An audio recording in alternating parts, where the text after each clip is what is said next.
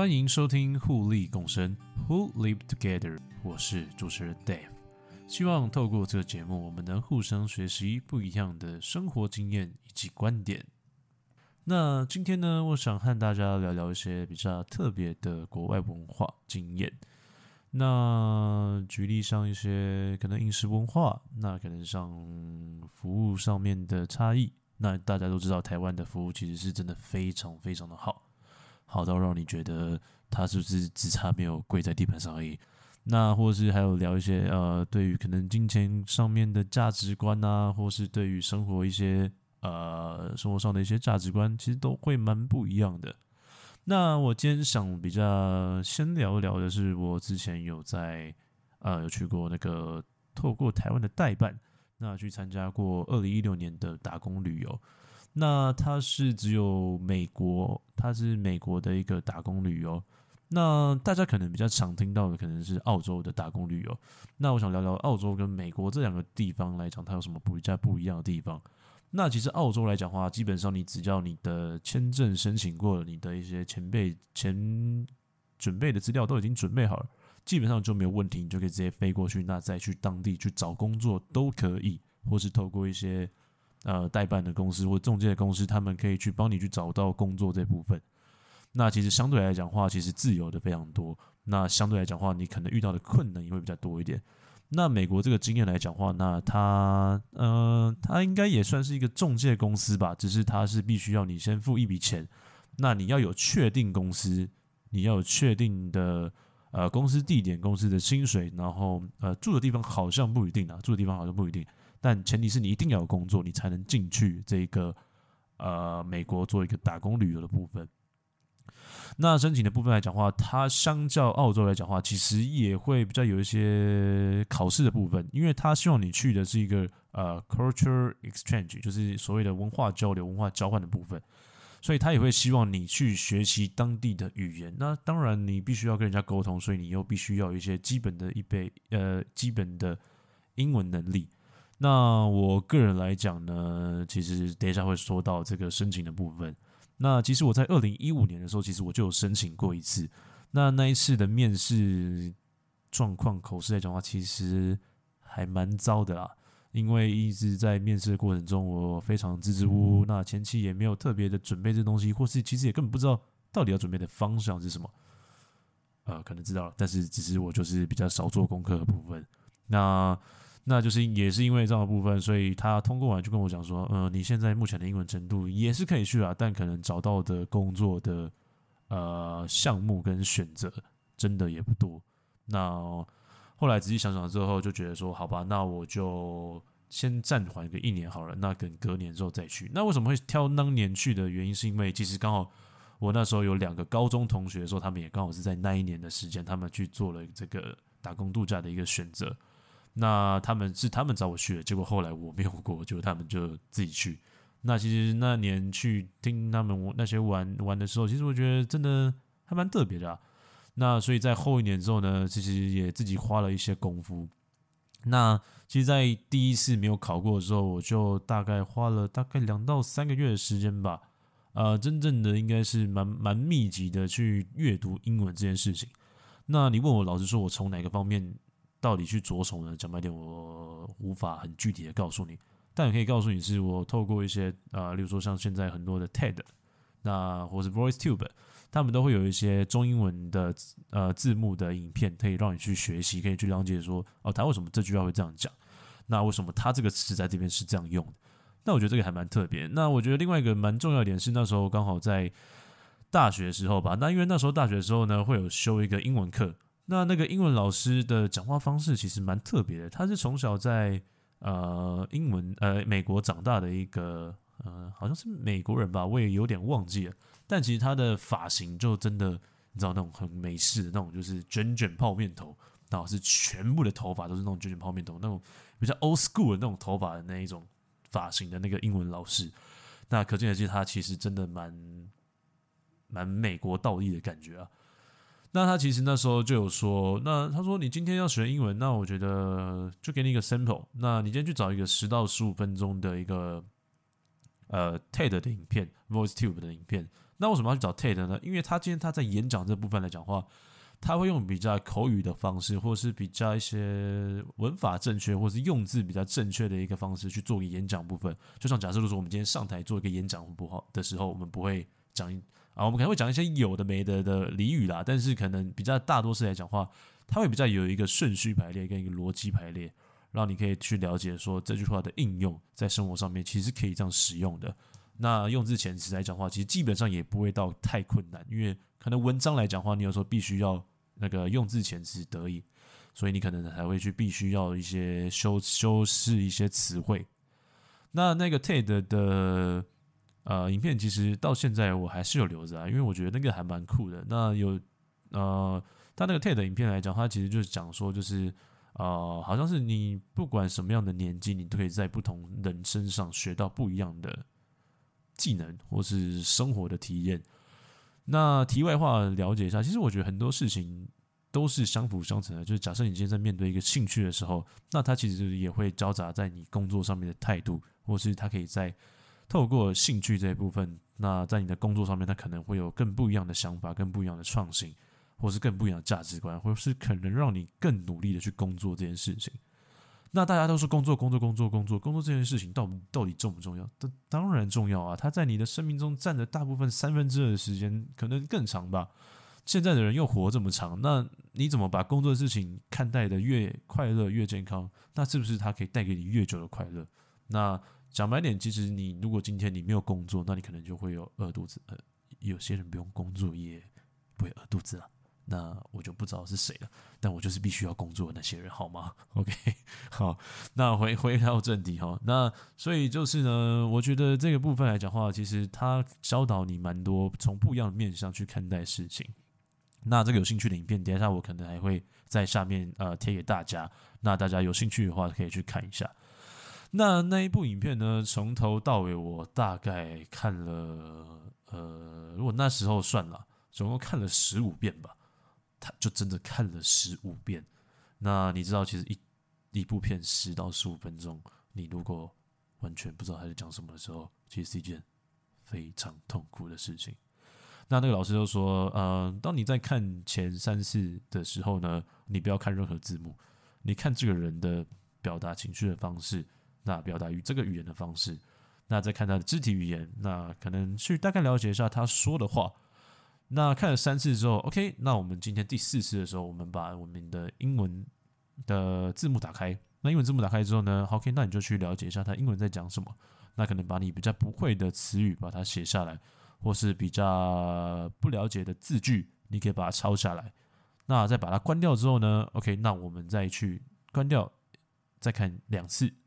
好，那看了两次之后呢，好，这时候呢，你可能大概了解它到什么意思之后呢，好，那你可能这一次你可以把你的中英文字母都打开，因为有时候在字面上的了解跟翻译上面的字句的的翻译来说，有时候会有会有一些差异啦。那你可能真正了解英文到英文的字面的意思的时候，其实你才会知道说，有时候它是必须为了让看得懂中文的人看懂而做的翻译，但那并不是所谓最正确的翻译。这个我相信很多，如果说你在看电影的时候，你大概了解到一些他们英文用语的时候，你会知道说他们可能有些词句跟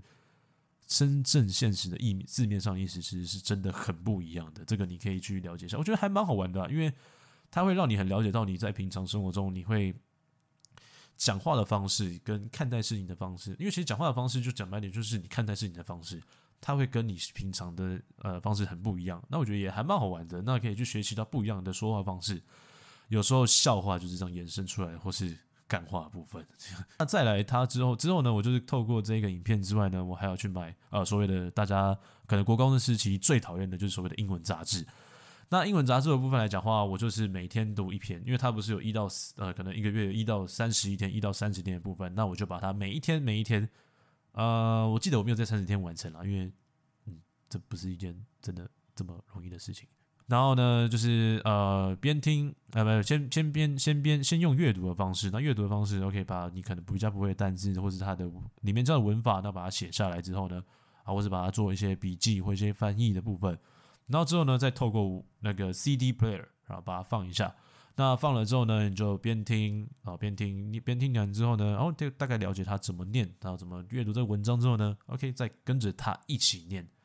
那这件事情呢，其实我前前后后呢，我就只读过那本杂志而已，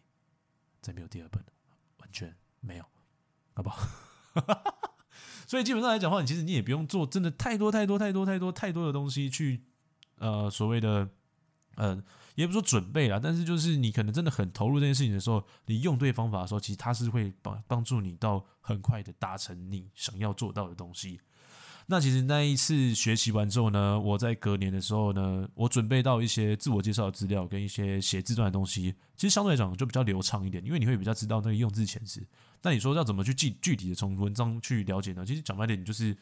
多看多学多多了解，就像就像你一开始学中文的时候，你也不可能把他说的字句拆解出来说，哦，他为什么这样用？不可能啊！我们从小时候来讲话，我们都是从父母的言语他们上面来去了解，说他怎么去讲这句话。那这句话讲完之后呢，我们再把它吸收为自己，然后再用自己的方式去把这句话表达出来。那根据我们再来呃，可能国中、高中阅读的书越来越多，读的书越来越多，那你可能讲话的方式也会越来越多。那当然就是每个人讲话的方式也会不一样。那我觉得其实语言这部分来讲话，就是讲白点就是融入到你的生活。而我觉得其实任何事情都是啊。如果说今天这个兴趣跟这一个啊语言的部分，它都融入到你的生活，那其实讲白点这件事情，它要成功，或是它要变成一个好的习惯，基本上不太困难，因为它都已经融入到你的生活中了。就像你平常会吃饭、会喝水一样，基本上它是不会有太大的困难的点，因为困难的点没有人喜欢做。好，那简单的事情，其实大家会。啊，慢慢的、慢慢的去做这件事情。OK，那在隔，那在隔年的时候面试的时候，其实就也还蛮顺利的话，那大概其实还蛮惊讶，说哦，我我我大概就知道他在讲什么，大大大概，反正就是基本上后来就做一下功课，就大概知道他要问什么东西，例如说要自我介绍啊，然后工作经验啊，要有没有什么特别的呃人生经历啊之类的。那那时候我蛮，我觉得比较蛮特别的是，我有讲说我之前自己呃骑摩托车从台北到台东，然后从台东坐轮那个轮船，轮船，轮船，对，反正就是坐船，坐船到绿岛，然后再从绿岛回来之后，再从台东这样一路骑车呃回去啊，但我但我没有环整个岛，因为我那时候比较想要去的就是只是东部的部分而已。那时候刚出发的前一两天的时候，真的是下超大的雨，而且下了整整一个礼拜。你知道我那时候第一天到宜兰的时候，我想说，我到底为什么在这？我到底为什么要在这？然后就觉得很冷，就觉得好想哭哦！我为什么要在这？然后，但是后来大概第二天、第三天之后，其实天气就慢慢的呃越来越好了。那前后来来回回的话，其实也去了十天，反正就是去五天，回来五天这样。那当当然回想的时候，觉得说第一天的时候，你会觉得说，因为那时候其实你知道，大家的骑车骑车主，大家都知道，你今天骑车如果雨真的下的很大的时候，那个雨衣基本上还不是说没有用啊，但多少它也是会渗到你的衣服里面。那我个人呢是非常讨厌下雨这件事情，呃，可能有人真的很喜欢下雨这件事情，但我真的个人非常讨厌。我讨厌到就是哦，我我就讨厌到就是我自己骑摩托车的时候啊，我只要下雨，我那天没有带拖鞋，我绝对赤脚骑摩托车，然后觉得好像每个人都在都在看说，哎，这个人怎么赤脚骑摩托车？但是就是觉得我很不想要鞋子湿啊，为什么要让鞋子湿掉？其实湿掉是一件非常痛苦的事情，哎，不是吗？OK，好，那这我就把我有把这个经验把它带到我的。呃，自我介绍里面还有一些工作经验里面。那我工作经验来讲的话，其实就很多，主要学生时期就是打很多工嘛，打做很多工作这样。那其实那时候，呃，大家其实也你也没办法讲太多啊，但就是大概介绍一下你在工作过程中你做了哪些工作，分别到什么工作。那在工作中呢，你可能会做，可能会有什么遇到什么事情，那你要怎么去解决这些问题？那基本上这些问这些东西呢，都是呃，他可能想了解说你在美国之后，你有没有办法自己做独独立自主这件事情，你有没有办法去自己去呃排解或者解决这件事情啦。最主要是这一个目的。那当然，在这个面试过程中，其实也是还蛮顺利的。但是我第二年在申请的时候，其实那时候已经算蛮晚的。我好像十二月底的时候，我没有面试，我就我没有通过。哦，讲到一讲到讲到考试这件事情。因为那时候我去申请两家代办公司，那一家有一家是它是比较大家，那它也比较风评比较好一点点。好一点点啦。那呃，那你如果有做资料的话，其实有些代办的部分，我觉得不知道，可能是他们真的是无可避免的一些东西，或者他们可能真的无法处理，或是他们可能真的也是懒得处理了。我我不知道，详细情我不知道。但是呢，我就有去面试两家。那有一家呢，它就是呃，你需要笔试跟面试啊，笔试跟口试这样啊，呃，不对了，也是面试。那另外一家呢，你只要去做你的面试就可以了，不需要去做其他的，呃，不需要不需要做其他的笔试。那那时候很好玩的事情，反正就是我那时候呃，跟我那时候的女朋友去考试，然后我们那时候一开始就笔试嘛，她坐我旁边，然后因为我想说，哦，我就一派轻松的感觉哦，然后就写写写写写。然后后来就写写，然后最后她忽然跟我说：“哎，我们剩最后五分钟哦。”然后五分钟，我还有十题耶！我发现我写太慢了，我想说完蛋了，看完蛋了怎么办？然后我就赶快写，我就赶快就赶快边看边看，一直写一写。然后你知道吗？最后我就是因为有点太大意了，然后我就没有过。但是呢，我那时候女朋友她可能她的英文程度那时候没有我的没有没没有我呃我没有我也没有很好，但是相较来讲话，我可能比她好一点点这样。那你知道吗？她竟然过了。但为什么我很惊讶这件事情呢？因为她偷看我的考卷，他是直接瞄我的考卷的答案，然后去写答案，然后结果最后他过了，我没有过。这这个这个哇，你知道吗？就是你你你认真的把把把那但读太慢了，好吧？这有时候这真的很难说。反正那时候就是没有过啊，就真的没有过。我就好好吧，算了，我就去面试另外，我就只好去面试另外一家，因为那一家他们的那个。他们每年的那个面试，他就只有开几场，他过了就没了，他就不会再加班。那另外一边也是，你只要呃，你可以线上 meeting，或是你可以呃，你可以预约一对一的那个面试都可以。那你只要那个 interview 过了，基本上都可以去，还是可以有时间去申请，不管在什么时候。但是你就要去自己去抓准这些时间，因为你必须后面还要去申请一些 U U A B O A 的资料，非常非常的多。那详细这个资讯来讲的话，我可能就不在这里面赘述了，因为这个在网络上都可以查得到啊。那个也是有点像讲白点，就像 SOP 的东西，那也不需要在这边多讲。那后来呢，基本上就也蛮呃，就一步一步就是面试上去，然后也蛮顺利的。那因为我那时候选择的是一家，他每年呃，他每年都会应征蛮多台湾人去他们公司上班的。那那个公司呢？每年应征台湾人大概应征三十到四十个人左右吧，那人数来讲话其实是非常非常的多，所以我觉得如果说你今天选代办来讲话，如果说他今天真的面试非常多人的话，或者他每年都会来的话，我觉得你可能选这样的呃工作地点，我觉得会比较安全一点，相对来讲真的安全非常多啊，安全非常多。那他也比较不会有出包，因为毕竟他可能每年都在配合，那基本上他所有的程序都已经办过了，你因为你知道。不是所有国家的办事程序都像台湾一样这么的有效率，好不好？真的，真的，真的。所以你如果要选择这些东西，有时候还是选一些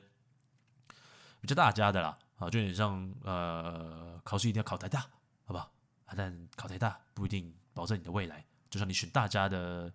呃，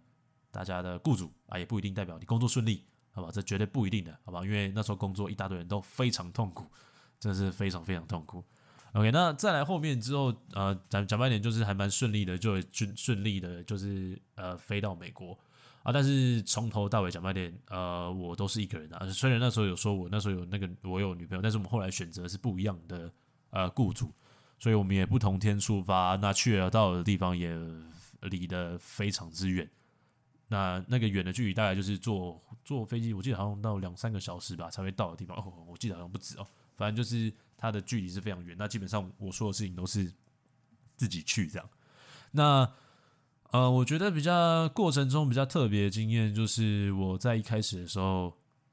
哦，那我那时候一开始的时候，我其实是没有认识任何的人，那但是我就选上了这间雇主。那他们有些人，他们可能就是呃，有选上之后，他们就上一个小群组啊，有固定联络啊这些部分。但但是我好，我就比较孤僻一点我就没有特别去做这件事情。那那时候可能也不知道。哎，这有些事情真的是出社会之后你才会学会去要去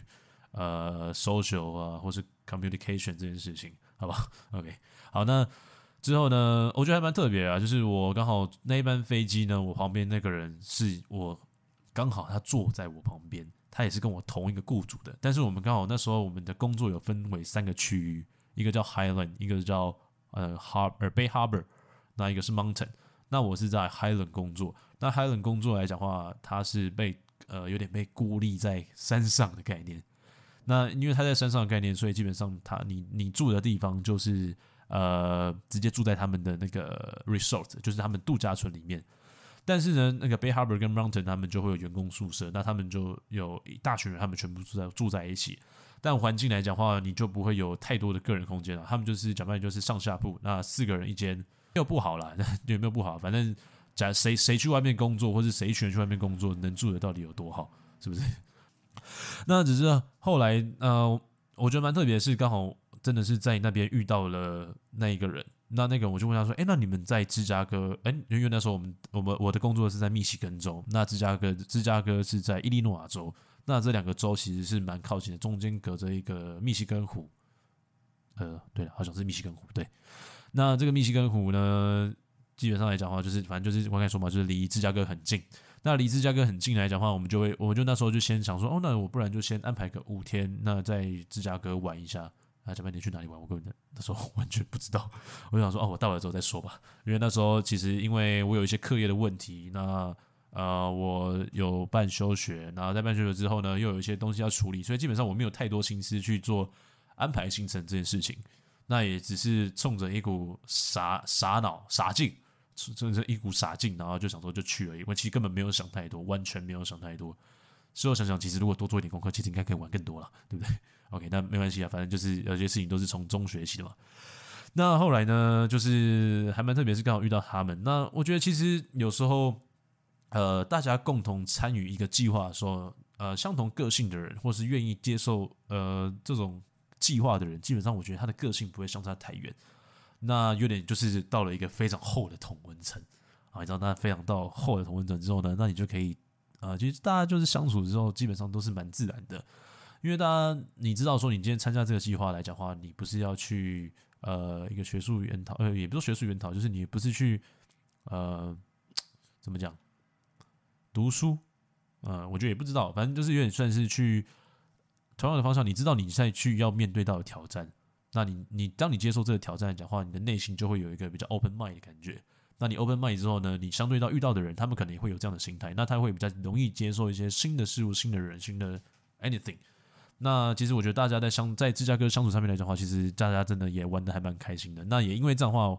我才间接认识到呃其他呃就是我刚才说的 Bay Harbor 跟 Mountain 的人。那认识到这么些人，其实讲白点，就是因为他们的人真的很多啦。那我也不知道是刚好这一届的人，他们真的比较疯还是这样，他们真的蛮好玩的，就是一群很蛮好玩的人这样。那其实，在工作的三个月之间呢。呃，说鸟事吗？我觉得我个人还蛮幸运的啦，真的还蛮幸运的。我的工作算是，呃，就是他们每一年都有呃一个表演，那这个表演有点像太阳马戏团，对，太阳马戏团。那这个他们表演的方式就是跟歌剧一样，他们会像啊，应该不说太阳马戏团，应该说像歌舞青春那样，他们会有一个每天都有一个 dinner show，然后就是晚餐秀，那他们就会有一一连串的表演。那一连串的表演，那这些人他们都是从有点像表演学校，他们呃表演学校出身的，那基本上他们都会有训练到一一呃是一般的那种歌舞剧的训练，所以其实我觉得真的还蛮好看的，那真的也真的很厉害。你会知道说，其实呃他们这些人啊，他们美国的这些歌舞剧文化能这么强，其实讲白点就是因为从文化的基础去慢慢累积上来的。就像假设今天台湾人的工程师为什么这么强？因为台湾超多工程师，有点像这个概念，好不好？就有点像，我觉得有点像这个概念。但是可能如果举例的不对的话，那你如果有更好的举例，你也可以，你也可以跟我说这样。那就是我就负责打扫那一栋，那那一栋可能就是它有点像 ban banquet，就是呃宴会厅一样，它可能会有一些高尔夫球他来开会，然后是或者是哈雷的重机俱乐部，他们会来这边。呃，每年夏天都会来这边有聚餐或是车聚，那他们我不知道他们会住了会不会住，我不知道，但是他们就会每年都会有来这边举办活动，那我就负责打扫他们这边的活动，或是呃，或是呃，不知道没有，但是就是哦，他们如果说可能结束隔天早上之后，我就要负责把所有会馆全部清扫干净，那全部打扫。那我那边还蛮幸运的是，因为因为他们那一栋是我刚才说嘛，他们每年每天晚上都有一个秀。那这个秀呢，因为他是为了他是帮这个 resort 表演的，所以基本上这个 resort 都会提供餐点给他们。那基本上呢，我就可以偷偷去吃房吃，而且吃的都是什么牛排啊。哦，因为晚餐嘛，晚餐晚餐就会吃的比较好。然后他们就准备好之后，还说：“哎，你可以拿盒子来，然后就装一些走。”我就啊，你既然都这么说了，那我就装一大堆回去。然后有时候呢，会分一些东西给室友啊。哇，那真的好粗呢，真的好粗，超好粗的。OK，那其实他们有时候午餐、早餐的时候也会准备给他们。那有时候我的呃 supervisor 会跟我说：“那你也可以去拿一些这样。”那当然就不客气啊，对吧？你在外面，我跟你讲，你真的有什么就尽量拿什么。你可不知道，你真的是物资缺乏时代，真的是有什么就拿什么。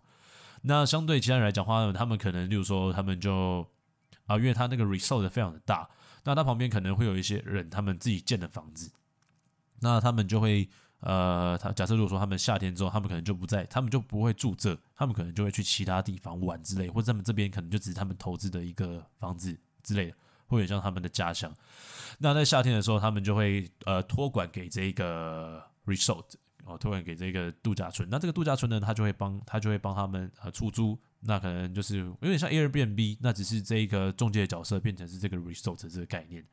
那他们可能就要去其他地方嘛？那他总不可能在那边就有东西吃，基本上是没有东西吃的，所以他就要其他人他们就要自己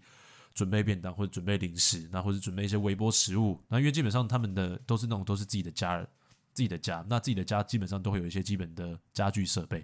那这些设备之后呢，你你你讲白你就可以微波在东微波东西吃嘛。但是有时候呃，你要想看你他那是一次可能一天打扫个两栋两栋三栋四栋都不一定。那你又不知道你今天在这一栋会待多久时间，所以基本上你不知道你的食物的保存可以多久。那因为美国的美国天气真的比较干燥一点，所以我相信食物的保存可以真的久一点啊。他们东西的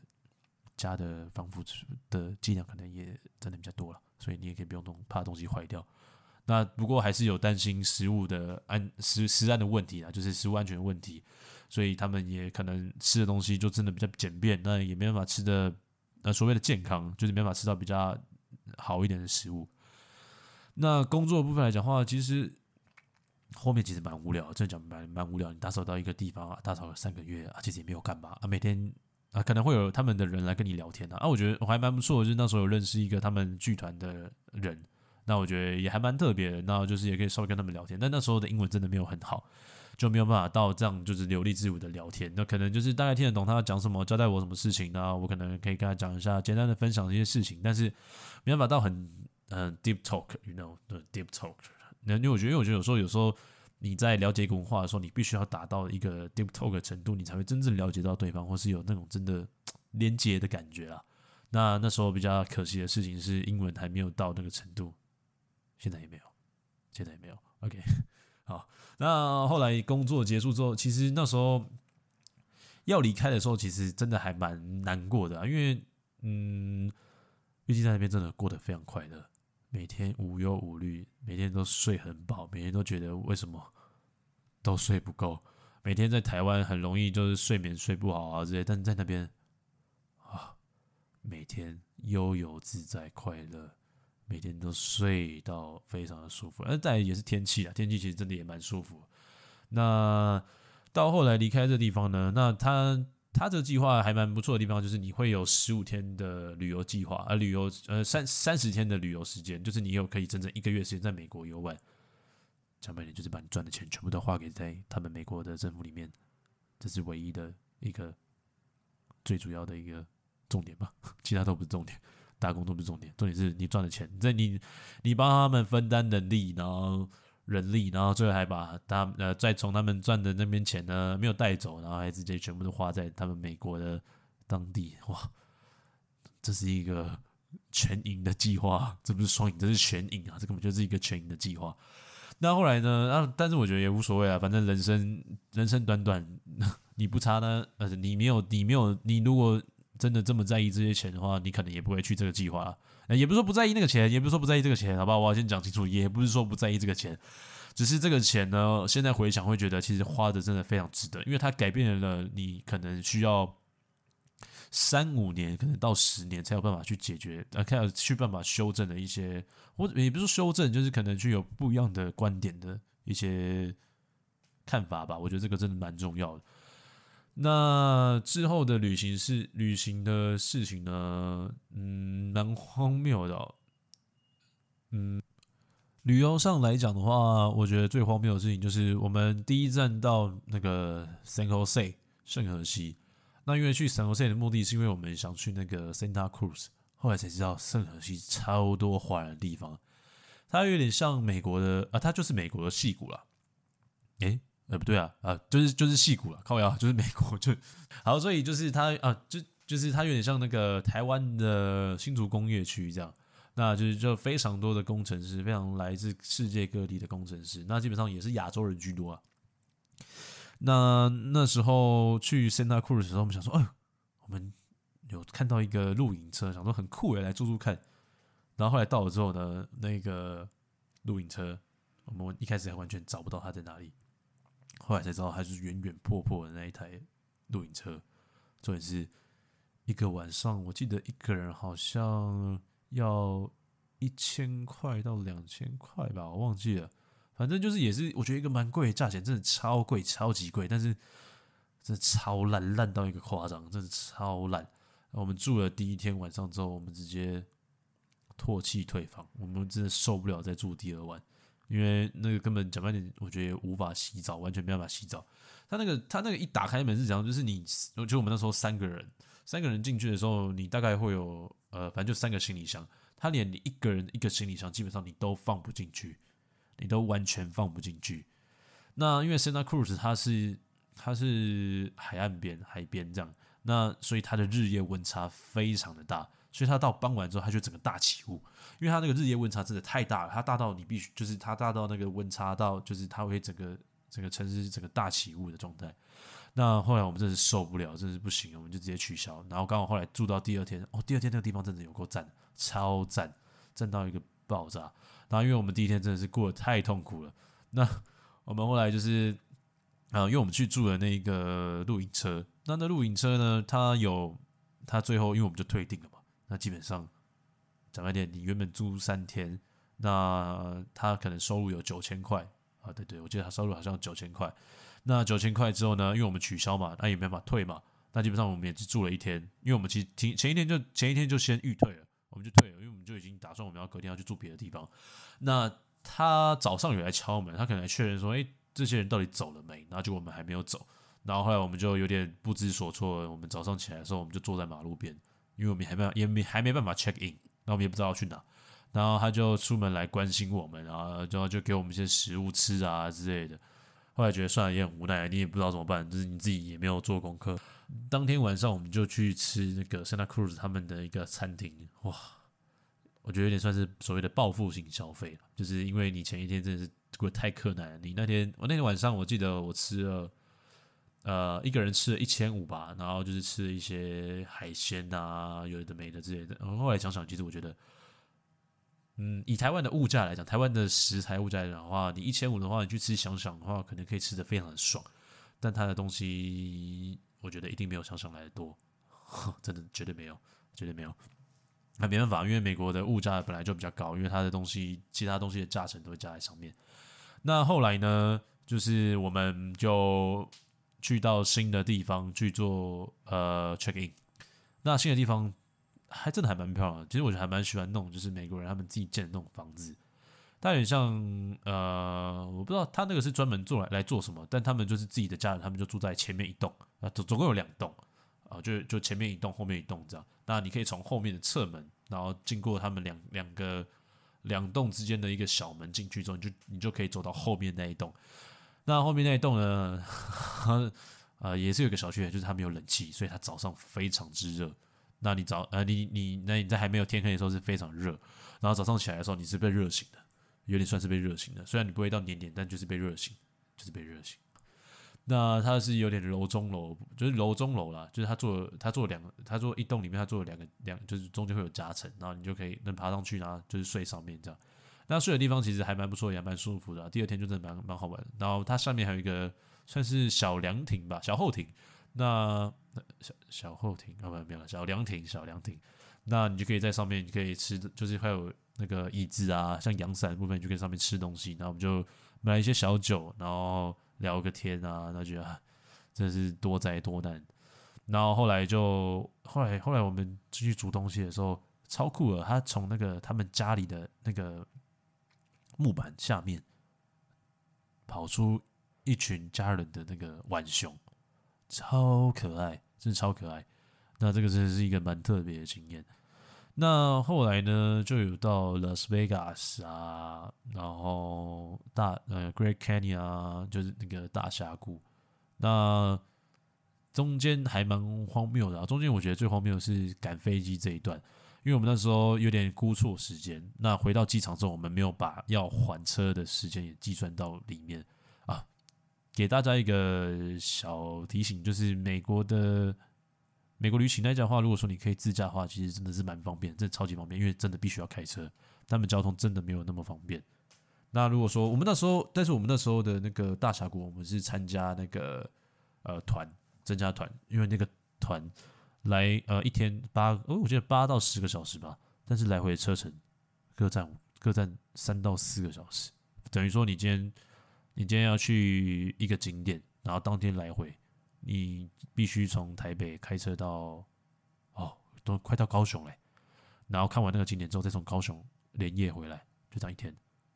就这样一天。那那那，但是后来还好还好，想想那那段没有自己开车，真的是还但那那时候我觉得也没有也没有规划好了，说不定如果说可以住在那边的话，都还不错。因为我后来我自己有再去一次的时候，我就真的有住在大峡谷旁边，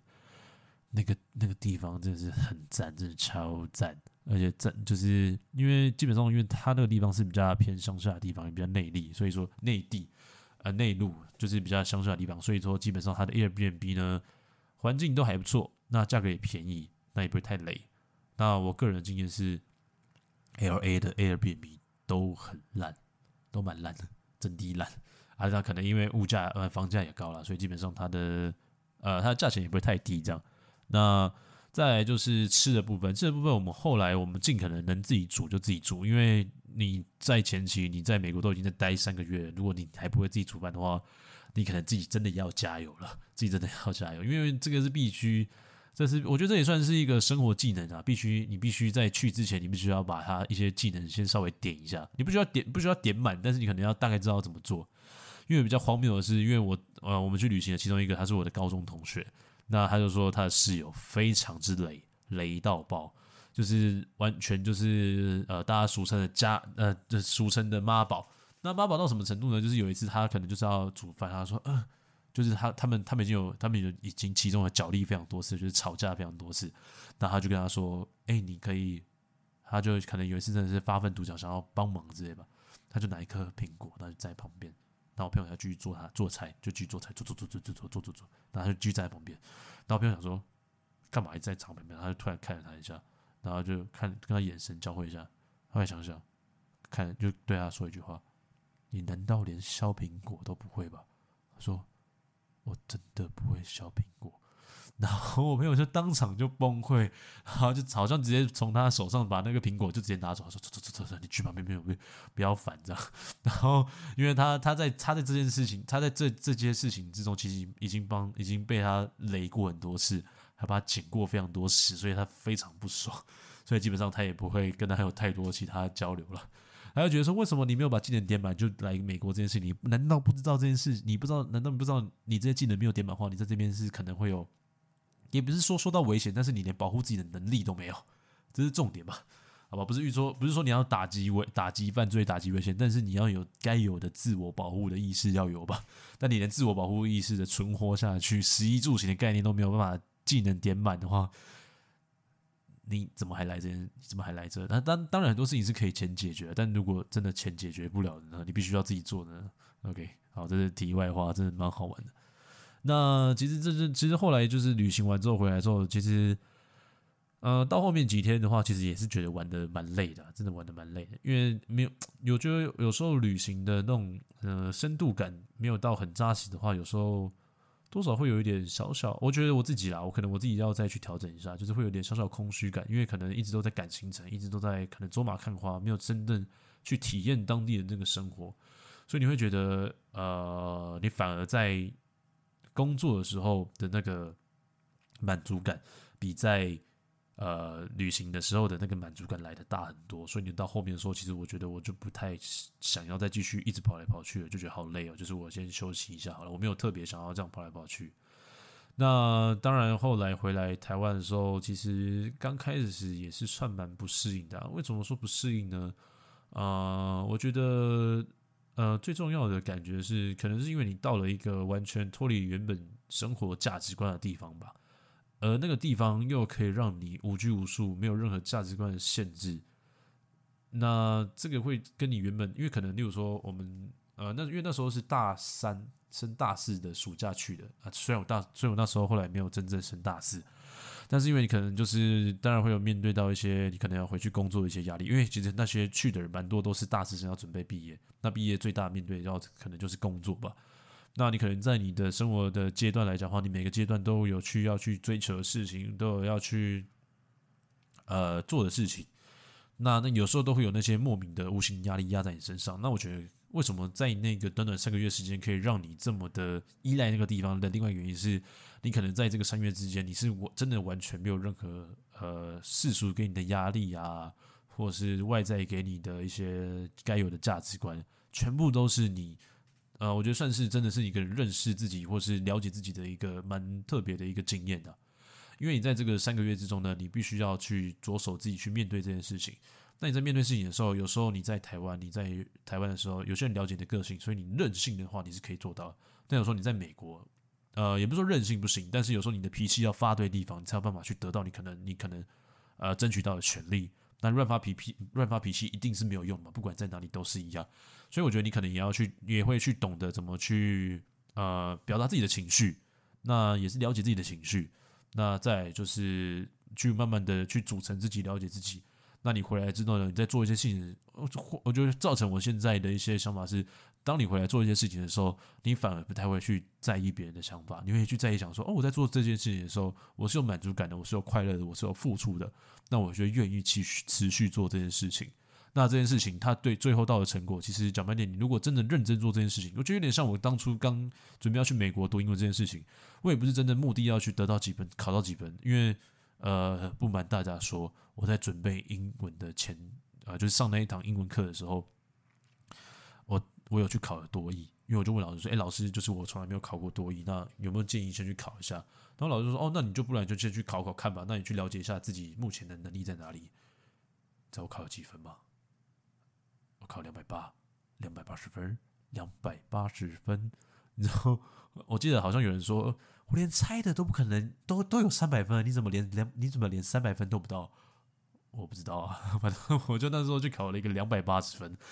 但后来呢，我只是想想，就是说，其实也不是说这个分数定义你的全部。但是我后来，但其实之后如果说有机会的话，我还是蛮想把这东西去把它补足，因为毕竟这东西它对你来讲是加分了，它也不会，它也不至于，它不至于到加分，但它对你来讲也绝对不会扣分。那多一点东西的时候，有时候你可以了解到的东西也会比较多。但你不知道什么时候会用上，